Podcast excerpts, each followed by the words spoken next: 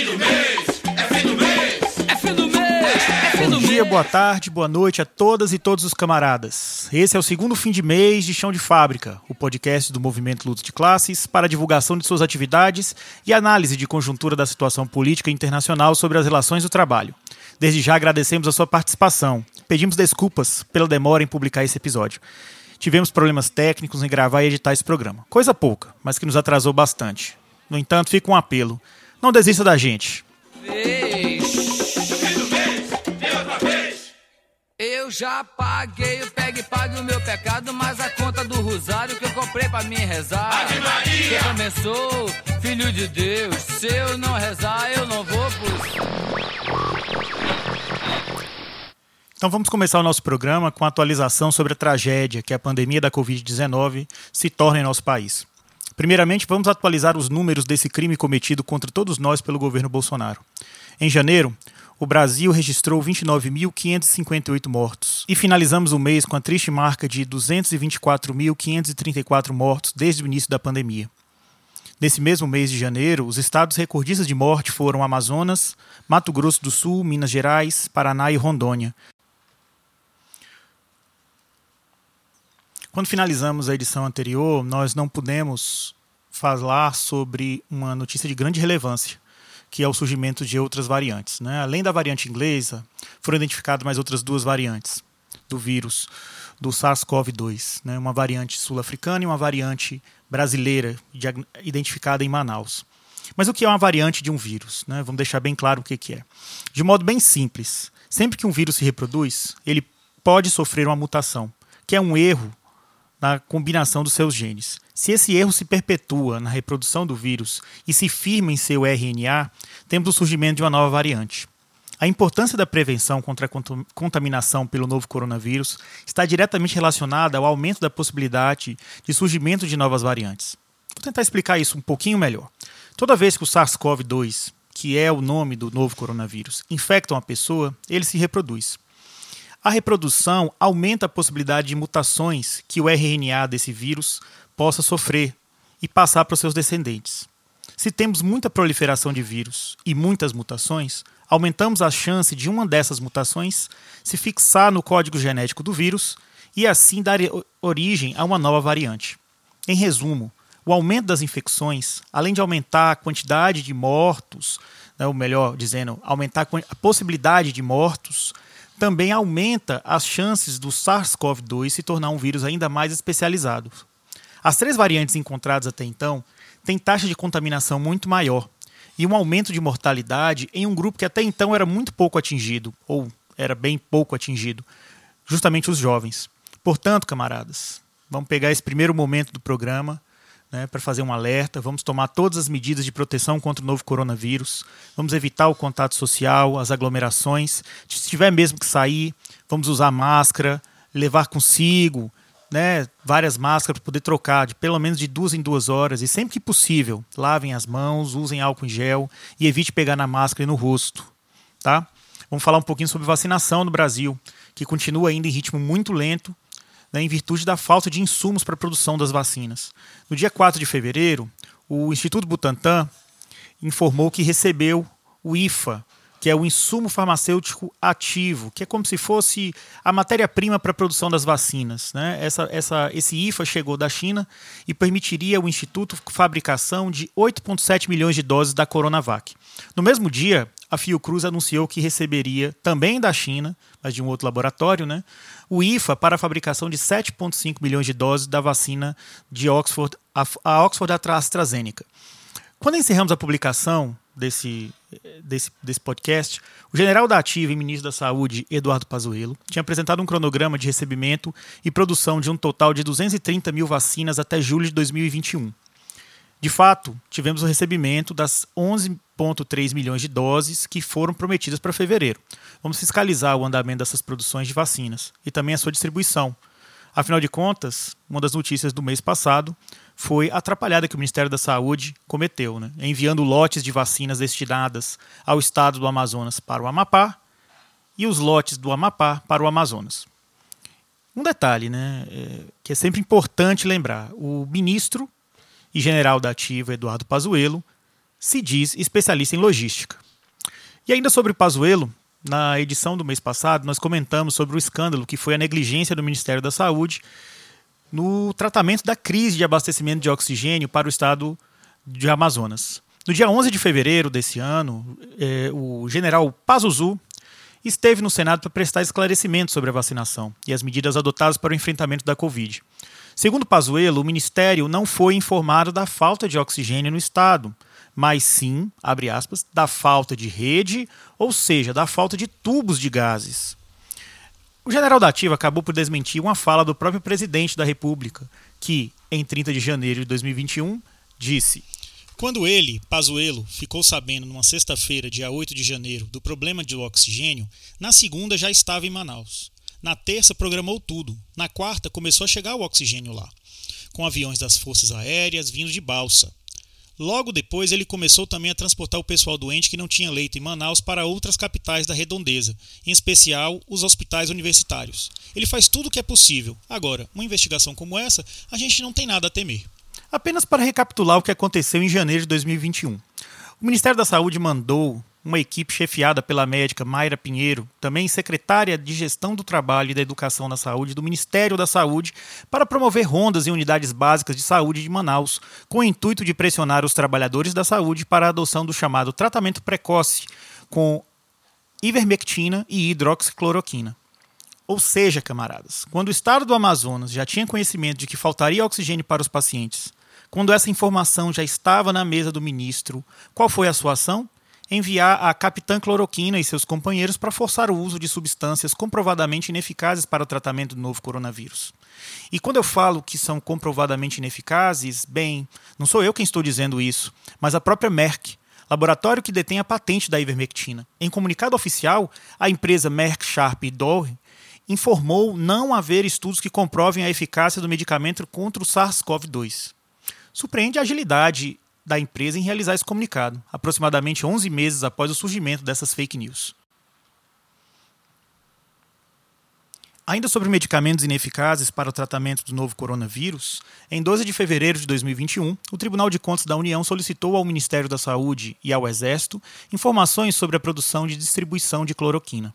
Em 15 de fevereiro de 2021, o ministro do Supremo Tribunal Federal, Ricardo Lewandowski, autorizou que a Polícia Federal realizasse investigação para apurar a responsabilidade do ministro Pazuello na crise da saúde pública em Manaus.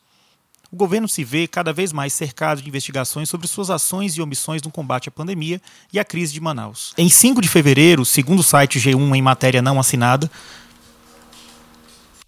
o Procurador-Geral da República, Augusto Aras, enviou parecer ao Supremo Tribunal Federal, no qual informou ter aberto outras oito apurações preliminares para analisar a conduta do presidente Jair Bolsonaro na pandemia do coronavírus. O documento foi enviado após um advogado ter acionado a corte acusando Bolsonaro de genocídio. Na ação, o defensor ainda afirmou que a Procuradoria-Geral da República tem deixado de buscar a responsabilidade da presidente em diversas condutas. Na quinta, 4 de fevereiro, já havia sido aberta uma apuração sobre a conduta do presidente em relação à crise no Amazonas e no Pará. Bolsonaro não é formalmente investigado.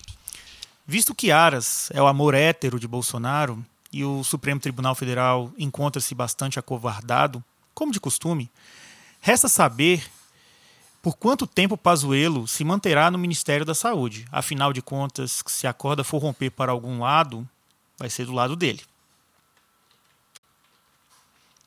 A segunda metade de fevereiro nos apresentou a face mais dura da pandemia. Metade dos estados brasileiros já apresentam colapso em seus sistemas de saúde, tanto público quanto privado. Há filas para UTIs até nos hospitais Albert Einstein e Sírio-Libanês, famosos hospitais privados de São Paulo. Em meio a tal calamidade, o prefeito de Porto Alegre, uma das cidades que já vivencia 100% de ocupação dos seus leitos de enfermaria e UTI, pediu à população: hum, Não ocupem os espaços públicos. Nós não vamos, em um primeiro momento, fechar a orla, mas se a população não atender o pedido do governo, nós vamos fechar. Não gostamos de fazer nada por decreto. Contribua com sua família, sua cidade, sua vida, para que a gente salve a economia do município de Porto Alegre. Como sempre, a falácia da vida versus economia, vida versus dinheiro. Para você, camarada, que me ouve daí de Porto Alegre, está disposto a contribuir com sua vida para salvar a economia do seu município? Terminamos o mês de fevereiro com 30.484 óbitos e superamos o total de mortos de 250 mil pessoas. Apenas a título de comparação, os ataques com armas nucleares que os norte-americanos realizaram contra as cidades japonesas de Hiroshima e Nagasaki no final da Segunda Guerra Mundial teriam matado uma quantidade de pessoas teriam matado uma quantidade de pessoas próxima de 210 mil. Sim, vivemos uma tragédia que já vitimou mais do que um dos maiores crimes de guerra da história recente. Uma tragédia que não parece ter um fim em nosso horizonte. Em fevereiro, os estados recordistas em mortes foram Minas Gerais, Rondônia e Roraima. Diversos outros estados que já começam a enfrentar colapso do seu sistema de saúde começam a adotar modelos de lockdown e de quarentena, com vistas a minimizar o número de contaminação. No entanto, a adoção por parte da população ainda é muito pequena. E como responsabilizar o trabalhador que foi abandonado à própria sorte por um governo incompetente? Não somos os responsáveis, mas sim as vítimas de uma política de morte conduzida por um governo cheio de militares. E sempre que me lembro que esse governo é um governo militar, eu me recordo da fala de um desses generais, desse mesmo governo. Ele disse: Se nosso governo falhar, errar demais, porque todo mundo erra, mas se errar demais, não entregar o que está prometendo, a conta irá para as Forças Armadas. Parafraseando Bolsonaro, destruíram o país em 64 e destroem o país agora, em 2021.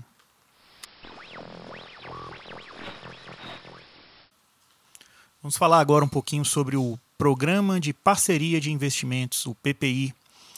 No mês de fevereiro, o governo federal lançou, através do Ministério da Economia e da Secretaria Especial de Desestatização, Desenvolvimento e Mercados, o Programa de Parcerias de Investimentos, PPI. O documento inicia trazendo um balanço dos últimos dois anos e termina com a apresentação das metas de Bolsonaro e Guedes para a privatização de empresas públicas nos próximos dois anos. Antes de falar sobre o documento em si, gostaria de fazer um balanço das eleições e dos dois primeiros anos desse governo, no que diz respeito às privatizações e ataques aos servidores públicos. Durante as eleições de 2018, Bolsonaro falou abertamente sobre sua política privatista, sempre tentando colocar a população contra as empresas públicas e os servidores públicos. No dia 23 de setembro de 2018, Bolsonaro publicou em sua conta do Twitter mensagem reforçando o compromisso que assumiu de reduzir o número de ministérios, extinguir e privatizar grande parte das estatais que existem. São gastos desnecessários que devem atender a população. Recusar acordões que negociam cargos em troca de apoio já faz parte deste objetivo. Quem diria que o nosso presidente puritano, após ser eleito, iria comprar votos de deputados e senadores, promover o tomar lá da cá e barganhar cargos no comando de ministérios estatais para aprovar a reforma da Previdência e garantir a eleição de Arthur Lira e Rodrigo Pacheco. Logo ele, um modelo de cidadão.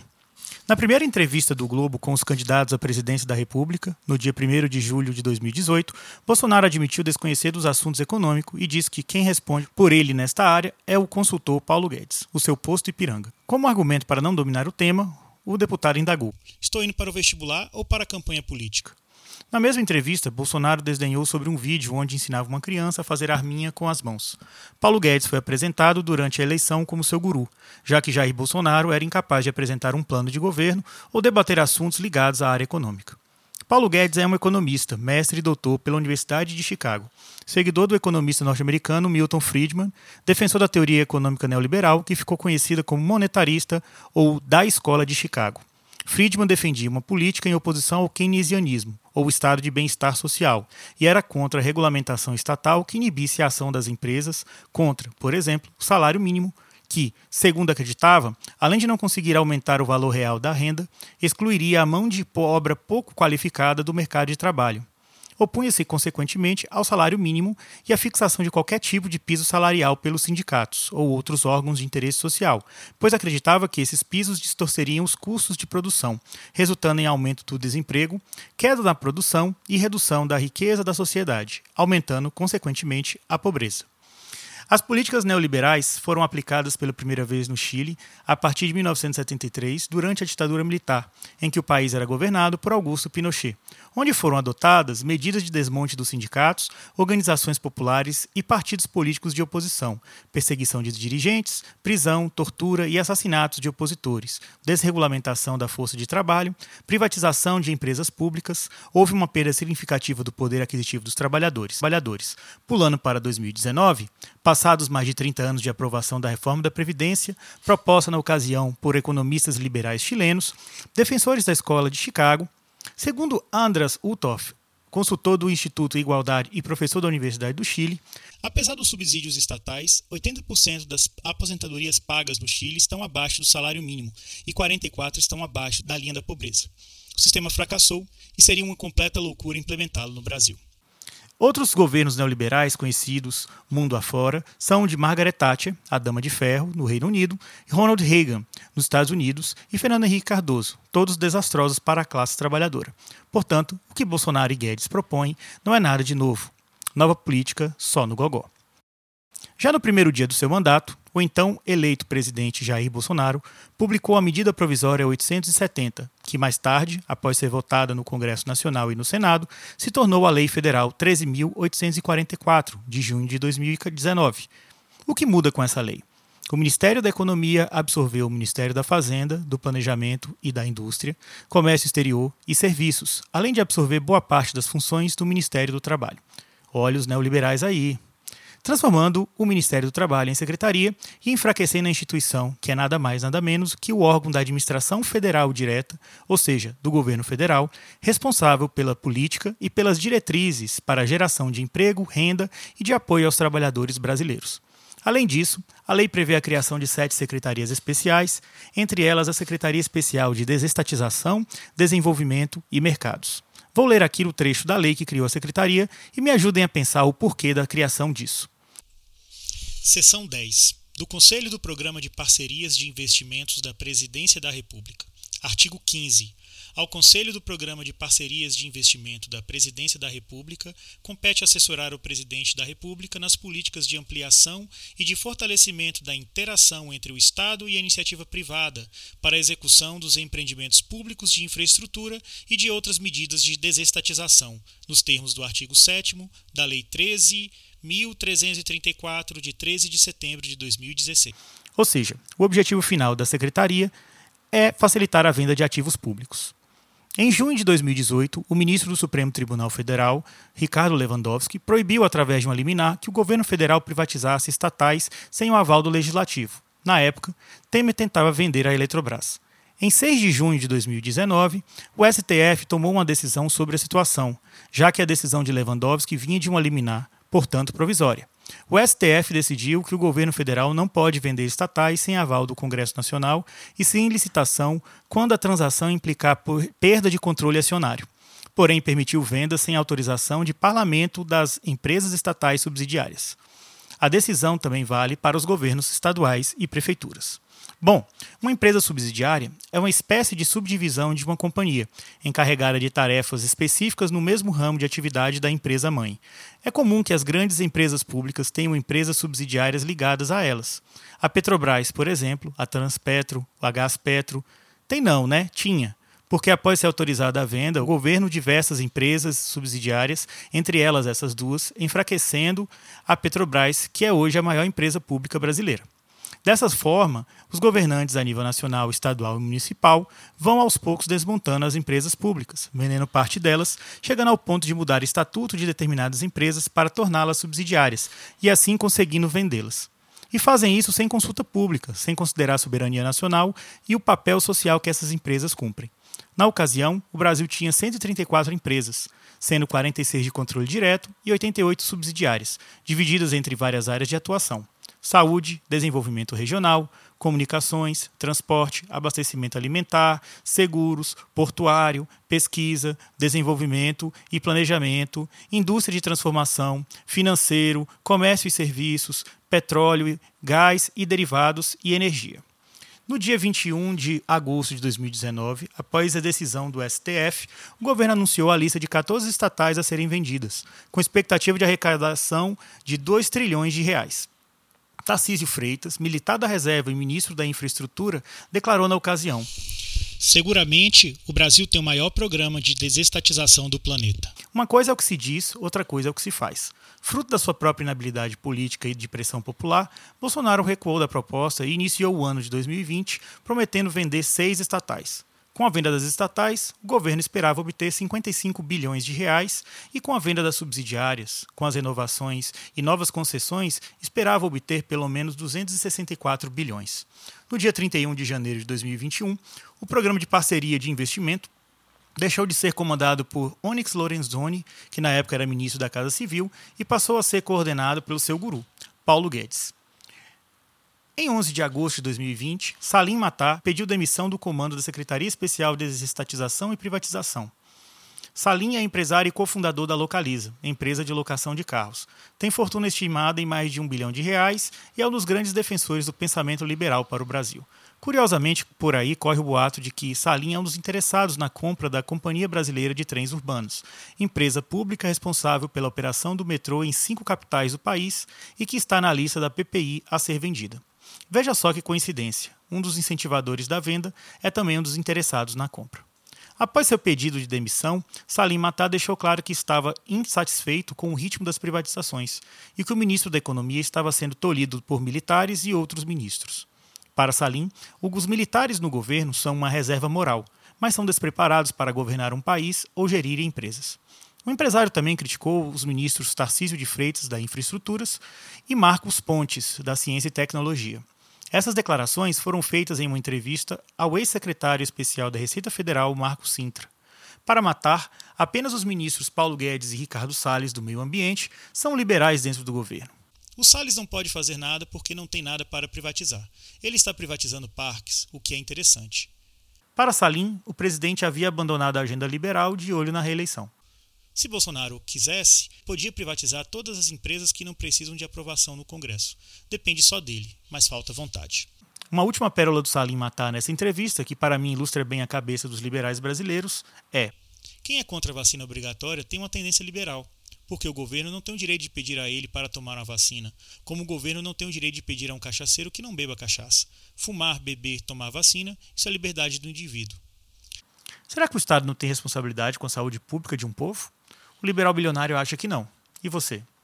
No dia 3 de julho de 2020, Bolsonaro apresentou a PEC 32-2020. Se trata do modelo de reforma administrativa pretendida por Bolsonaro. Além dos ataques às empresas públicas, o governo quer atacar direitos históricos conquistados pelos servidores e empregados públicos, põe fim à estabilidade, permite a contratação de trabalhadores temporários para o serviço público, entre outras mudanças. Outro detalhe é que essas mudanças não valem para o alto comando das Forças Armadas, e no caso legislativo e judiciário, apenas os servidores serão afetados, ou seja, os parlamentares, ministros e juízes não serão afetados. Até o final do mandato, Bolsonaro pretende seguir com as privatizações.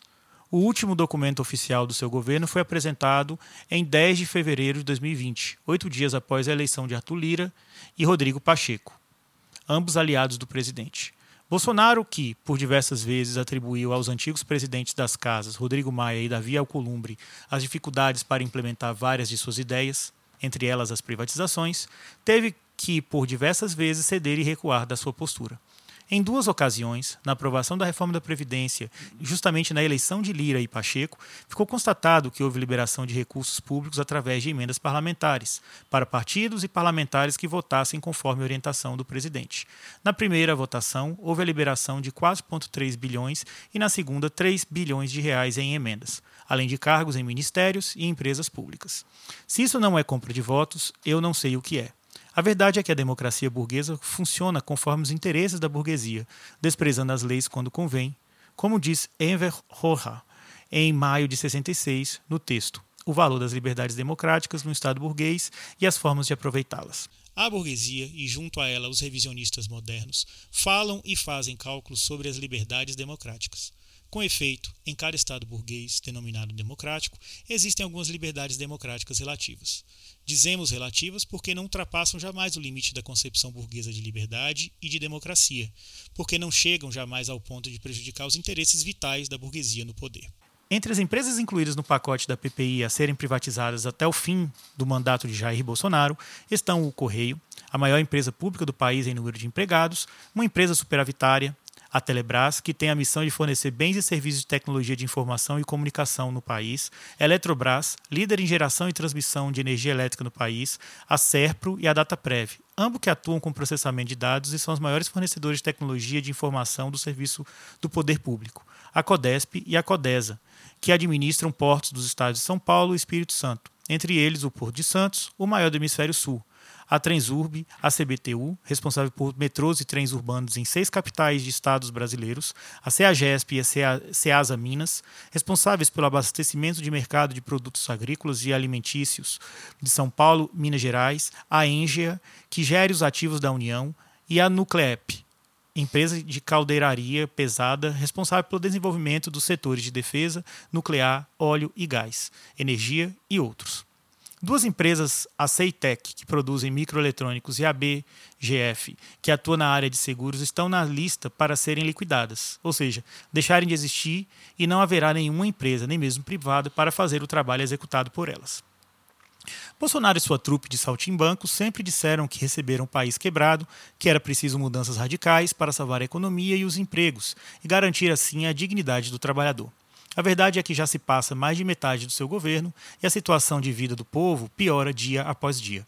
Mais de 43 milhões de pessoas estão vivendo com insegurança alimentar, já são 14 milhões de desempregados, mas se somarmos a esse número os que estão na informalidade, esse número ultrapassa os 50 milhões. A verdade é que hoje no Brasil tem mais trabalhador no mercado informal do que trabalhador de carteira assinada, com seus direitos garantidos. 7,8 milhões de famílias brasileiras não têm onde morar. Em contrapartida, mesmo durante a pandemia, os ricos ficaram ainda mais ricos. Segundo estudo da ONG Oxfam entre março e julho de 2020, o patrimônio dos 42 bilionários brasileiros saltou de 123 bilhões de dólares para 157 bilhões. Ou como escreveu Marx em O Capital, finalmente a lei que mantém a sobrepopulação relativa ou o exército industrial de reserva, sempre em equilíbrio com o volume e a energia da acumulação, solda o operário mais firmemente ao capital do que as cunhas de Hefesto agrilhoam Prometeu ao rochedo.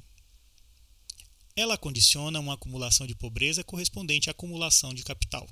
A acumulação de riqueza num polo é, portanto, simultaneamente acumulação de miséria, tormento de trabalho, escravatura, ignorância, brutalidade e degradação moral do polo oposto é do lado da classe que produz o seu próprio produto como capital. Com a venda das estatais, a renovação e a distribuição de novas concessões, o governo pretende arrecadar 367 bilhões de reais. O mesmo governo que no ano passado gastou 39,08% do PIB com pagamento de juros e amortizações da dívida pública, num total de 1,381 trilhões de reais. Imagina o que poderia ser feito com 1,3 trilhões por ano deixados de ir para o bolso dos banqueiros, para o bolso da burguesia e sendo utilizado na promoção da saúde e educação para o povo, na construção da moradia, na geração de emprego e renda, no combate à violência contra a mulher e o extermínio da juventude negra, na promoção de políticas de igualdade para os LGBTs, na demarcação de terras indígenas e em defesa dos povos tradicionais.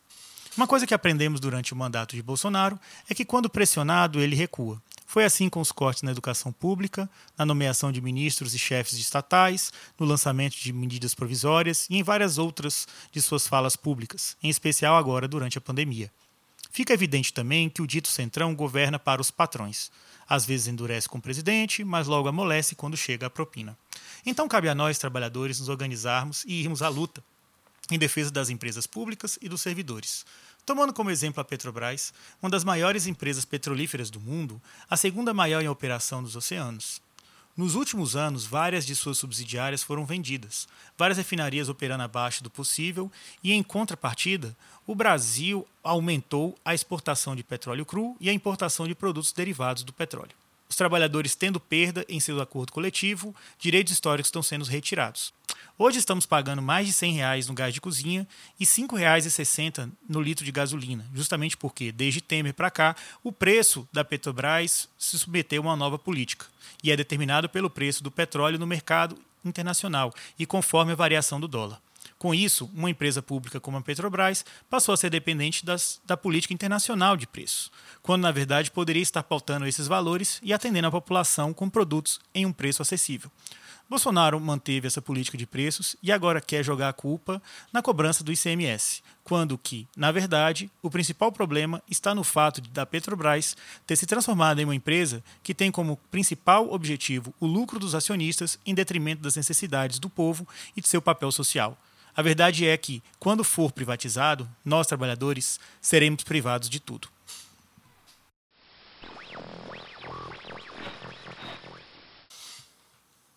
Bem, vamos falar agora no nosso terceiro tema. Vamos falar agora de Big Brother Brasil. Calma, calma. Fica com a gente, vocês vão entender. Visto a comoção dos últimos dias com o programa Big Brother Brasil, comentaremos aqui, diante da autoafirmação excessiva e do egoísmo vinculado às ações manipuladas nas relações cotidianas, o sofrimento que se avolumam nesse tipo de programa televisivo. A ilusão de autonomia, atraindo as atenções em êxtase, tensionada ao desejo ativista, representada pela mídia como fracasso, corresponde à realidade como algo corrompido. Este é o desenho do reality show. O ideal de indivíduo neste jogo de glamour não reclama da recompensa e está enganado em relação ao sofrimento necessário para conquistá-lo.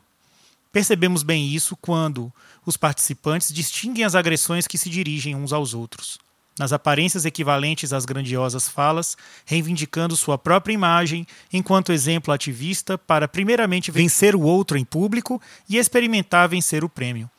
Todo tipo de conflito vira lucro para a emissora. Quando vemos os castigos, provas e outras atividades em que os participantes se sujeitam, nos deparamos com cenas terríveis em que nem os corpos pertencem mais àqueles que aceitaram encenar o programa. Óbvio que são corpos singulares, embora sejam também exemplificação de tempo de trabalho inserido na especificidade da mercadoria televisiva. O efeito geral desta cultura moderna de massas abole qualquer diferença da realidade e da ilusão pelo conjunto deslumbrante de imagens identificada nessa lógica de supressão da liberdade e da competência. O voluntariado para a exploração, principalmente aquele ativista de causa própria, acaba por exacerbar o egoísmo e coloca a empatia projetada nas fantasias dos telespectadores. O desenvolvimento da tecnologia, o comportamento das redes sociais e o compromisso individual com a permanência do produto do programa deixa exposta e evidente a vulnerabilidade da situação dos confinados, que pode ser piorada com o apertar de um botão. A grande maioria dos participantes responsabiliza os próprios colegas de programa em jogo pelo seu fracasso, pois estes não souberam fazer sua parte. Todavia, esta visão é mais próxima da noção de que motoboys acidentados em trajetos de entrega resultam de sua agressividade no trânsito e nada tem a ver com as precárias condições em que as empresas os remuneram. Assim, Passando da análise da casa espelhada na televisão para as casas que espelham as ações políticas do país, vemos a grande diluição das políticas públicas em detrimento do avanço neoliberal concretizado pela Câmara e Senado, a reboque das ações do Executivo. Agora, camaradas, vamos para o nosso, última, para o nosso último tópico. É, no final da edição anterior de Chão de Fábrica, né, nós apontamos que a eleição dos novos presidentes da Câmara e do Senado seriam notícias né, que teriam grande repercussão para o mês de fevereiro. Né, a Câmara de Deputados elegeu Arthur Lira e o Senado Federal elegeu Rodrigo Pacheco, ambos parlamentares considerados candidatos de Bolsonaro para a presidência das casas dos legislativos. Pois bem, quem são Arthur Lira e Rodrigo Pacheco e o que eles representam? Rodrigo Pacheco foi eleito senador pelo estado de Minas Gerais. Seu primeiro mandato eletivo foi como deputado federal entre 2014 e 2018, quando estava afiliado ao MDB. Em 2018, ele mudou para o DEM e se elegeu senador. Antes de atuar na política nacional, Pacheco era sócio do escritório de advocacia que atuou na defesa de réus do mensalão. Político afeito à moderação em suas declarações, Pacheco mostra seu apoio ao governo de modo mais comedido, embora já tenha se manifestado como um defensor do crescimento econômico.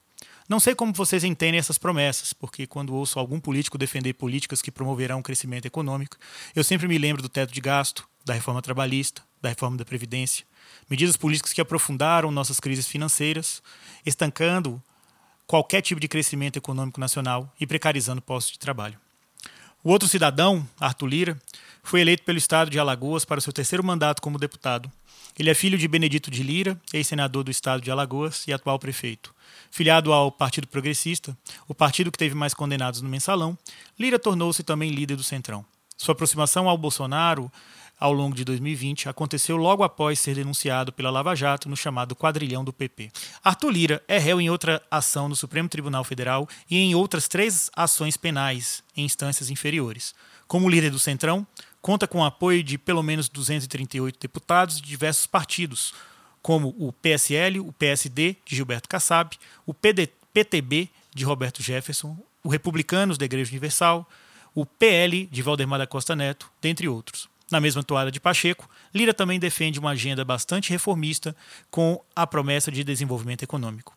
Em entrevista à revista Veja, Lira diz: O Brasil precisa aprovar as reformas estruturantes, dar segurança jurídica aos investidores e simplificar o Código Tributário. A reforma administrativa dará uma sinalização muito clara de que o país terá contenção de despesas e previsibilidade de orçamento. A questão da descentralização dos recursos, de um pacto federativo justo, também é fundamental. Acho que a maior parte dos deputados, como a gente está propondo, deu um ânimo novo à Câmara. Notamos isso na aprovação da autonomia do Banco Central. É inequívoco que esse caminho de defesa firme das pautas prioritárias será trilhado com sucesso, mantendo a harmonia entre os poderes. A eleição de Pacheco e Lira é um escândalo à parte. Em reportagem de 5 de fevereiro de 2021, assinada por Natália Portinari para a época e intitulada A Hora e a Vez de Arthur Lira, temos a explicação de como o executivo manombrou recursos para a eleição de seus candidatos. A política de apadrinhamento de verbas alavancou seu apoio na Câmara, assim como o de Rodrigo Pacheco, candidato governista no Senado. Uma planilha do governo, divulgada pelo jornal O Estado de São Paulo, indica que as liberações chegaram a 3 bilhões de reais. O executivo empenha a verba, autoriza o pagamento para cidades e estados da federação e diz que a remessa foi a pedido de um deputado ou senador. São quantias adicionais em relação às emendas individuais. Nas emendas comuns, o governo não consegue discriminar o pagamento para aliados. É feito de forma igualitária. Por isso, a barganha é feita no extra. Os principais aliados de Arthur Lira ganharam milhões em verbas extra. O governo também retaliou deputados do MDB, retirando suas indicações de cargos nos estados, mandando um recado, na prática, para centenas de parlamentares com indicações. No DEM, os deputados da Bahia, que articularam a guinada do Partido para a Neutralidade, entenderam a mensagem. Segundo a mesma reportagem, na manhã de quarta-feira, dia 3 de fevereiro, o governo enviou uma lista de pautas prioritárias à Lira e ao presidente eleito do Senado, Rodrigo Pacheco. Pediu prioridade para as reformas econômicas, como a tributária e administrativa, a flexibilização do uso das armas, o homeschooling, a liberação da mineração em terras indígenas e a privatização da Eletrobras. Lira se comprometeu com bolsonaristas a pautar questões de costumes em sua gestão. Ele é apoiador da pauta armamentista e da flexibilização das regras ambientais. A eleição dos dois candidatos se deu a partir da promessa de liberação de emendas para deputados e senadores. Isso deveria se configurar como uma compra de votos, certo? Bem, certamente é. Mas no ambiente da Câmara, isso se chama toma lá da cá. É a velha política em seu mais conhecido formato. Bolsonaro conseguiu emplacar parlamentares que apoiariam a sua agenda política de desmonte, com parlamentares que têm, inclusive, alguma afinidade ideológica com a sua pauta de reformas. Se o Estado é o balcão de negócios da burguesia, tenho certeza que o Congresso Nacional é o balcão de negócios para o Centrão. Com o final do primeiro mês, a trinca Bolsonaro, Pacheco e Lira conseguiram caminhar com o projeto de desmonte do Banco Central, a apresentação da medida provisória que daria início aos estudos para a privatização da Eletrobras e alguns debates para o restabelecimento do auxílio emergencial. Algo mais concreto com relação ao enfrentamento da pandemia? Não, não tivemos. Alguma movimentação política para a compra de insumos para imunizar a população brasileira com maior velocidade? Também não. Em suma, camaradas, chegamos ao final do mês de fevereiro com o legislativo e executivo bem afinados em pautas de natureza econômica e monetária. Queridos e queridas ouvintes, a triste realidade que vivemos é esta. Enquanto acontece a pandemia da Covid-19, que já vitimou mais de 250 mil pessoas, a Câmara votou, em regime de urgência, a autonomia do Banco Central, uma medida que culminará com a entrega do controle da política monetária para o mercado financeiro. Enquanto diversos estados vivem o colapso de seus sistemas de saúde e o Ministério da Saúde ainda não garantiu a aquisição de vacinas para imunização de nossa população, o governo Bolsonaro entrega uma medida provisória para o Senado iniciar a votação de privatização da Eletrobras. Enquanto o estado do Acre viveu uma enorme calamidade pública em razão das chuvas, de uma epidemia de dengue e da Covid-19, o Senado brasileiro debateu um projeto de emenda constitucional que retiraria as vinculações de orçamento para a saúde e educação como um modo de reativação do auxílio emergencial por apenas quatro meses. Camaradas, o primeiro mês de atuação dos novos chefes do Legislativo deixa bastante escancarado que tipo de interesses e agendas norteiam os chefes das duas casas do parlamento brasileiro. Lira e Pacheco são nada mais do que agentes do capital, defensores do interesse do mercado. Em nossa sociedade, uma sociedade estruturada em classes, Lira e Pacheco estão do lado contrário aos interesses da classe trabalhadora. Quero usar o exemplo de Lira e de Pacheco para discorrer mais brevemente sobre o que é luta de classes e qual a função do Estado em nossa sociedade. Karl Marx nos apresenta uma breve noção de luta de classes já no primeiro parágrafo do Manifesto Comunista. A história de todas as sociedades até hoje existentes é a história da luta de classes. Homem livre e escravo, patrício e plebeu, senhor feudal e servo, mestre de corporação e companheiro. Em resumo, opressores e oprimidos, em constante oposição, têm vivido numa guerra ininterrupta, ora franca, ora disfarçada. Uma guerra que terminou sempre ou por uma transformação revolucionária da sociedade inteira ou pela destruição das duas classes em conflito. O avanço das medidas adotadas pelas casas legislativas do país tem demonstrado a completa destruição de todo o aparelho ou instrumento público em serviço do povo. Resta a nós, enquanto trabalhadoras e trabalhadores, assumir a luta para enfrentar essa destruição. Em consonância com Marx, Lenin escreve em seu livro Estado e Revolução a real natureza do Estado. O Estado é o produto e a manifestação do caráter inconciliável das contradições de classes. O Estado surge onde, quando e na medida em que as contradições de classe não podem ser objetivamente conciliadas. E, inversamente, a existência do Estado prova que as contradições de classes são inconciliáveis. Os interesses da classe trabalhadora e os interesses daqueles que detêm os meios de produção são interesses inconciliáveis, porque a exploração do trabalho é necessário para a manutenção da riqueza do, do burguês. Hoje vivemos em um Estado que se organiza como uma democracia. Todos temos os mesmos direitos, garantidos pela Constituição e demais leis. Todos temos os direitos de, de sermos eleitos e de eleger nossos representantes para mandatos eletivos na União, nos estados e municípios.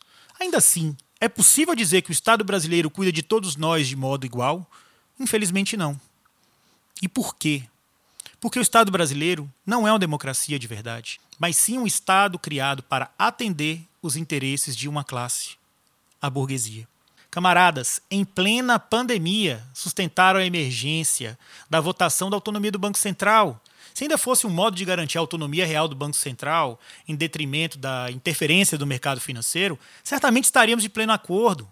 Mas não é esse o caso.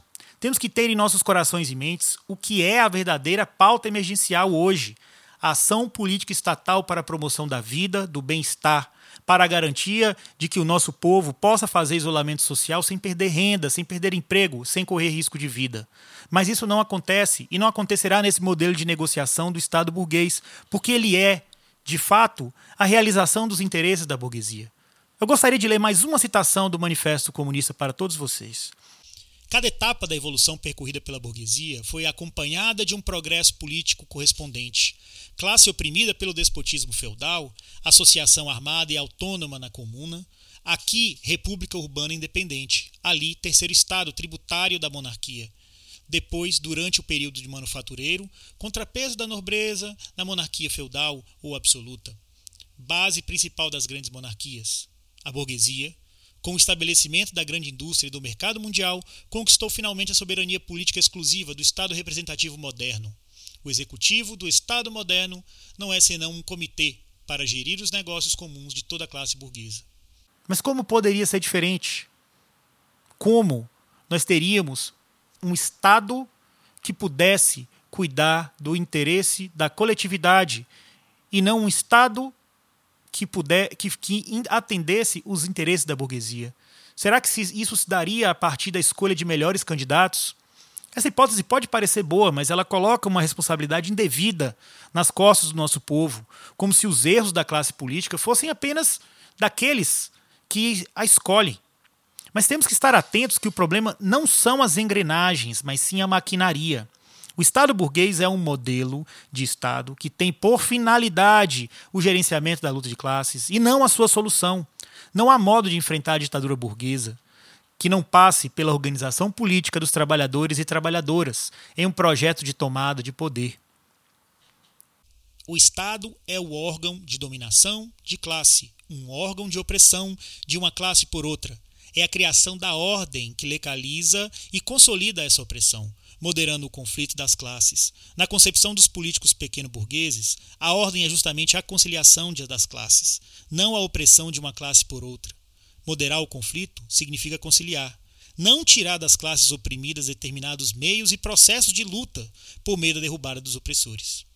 Por fim, camaradas, temos que ter em mente que em nossa luta segue enfrentando esse tom ainda mais difícil. O atual governo se alinhou com forças bastante conservadoras para se manter no poder, mesmo com toda a sua incompetência já apresentada na condução de áreas tão importantes como economia, saúde e pública. Nossa oposição deve ser ainda mais forte e mais radical a essa política tão cruel contra nós. Para aqueles e aquelas que nos ouvem pela primeira vez, entre em contato conosco por e-mail, nos siga nas redes sociais, que encontrará na descrição do nosso episódio, e sigamos em frente pelo poder popular, pelo socialismo. Espero encontrá-los num próximo episódio de É Fim de Mês, do Chão de Fábrica. Muito obrigado a todos. É fim do mês, é fim do mês, é fim do mês.